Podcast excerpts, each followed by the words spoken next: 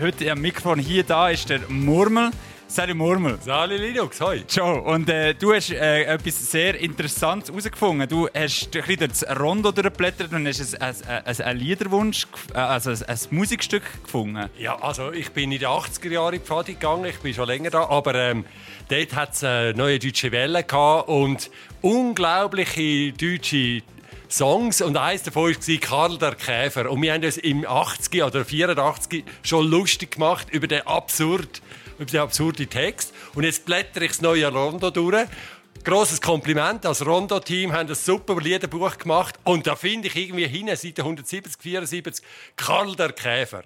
Unglaublich. Meine Frage als Rondo-Team. Wie kommt das Lied in das moderne Liederbüchlein rein? Kann ich mir nicht erklären. Und habe ich das richtig verstanden? Du hast diesen Song nicht so gern? Ja, also ich habe den auf Vinyl, äh, weil ich bin damals auf der Deutschen Welle gestanden. Nein, 99 Luftballons und Major Tom und alles, was man heute noch kennt. Und der Karl der Käfer war auf dieser LP drauf, gewesen, aber irgendwie als Lückenfüller. Ich weiß nicht. Also geht es um einen Borkenkäfer und so. Wo, ja, ihr hört es selber, aber bitte nicht das ganze Stück.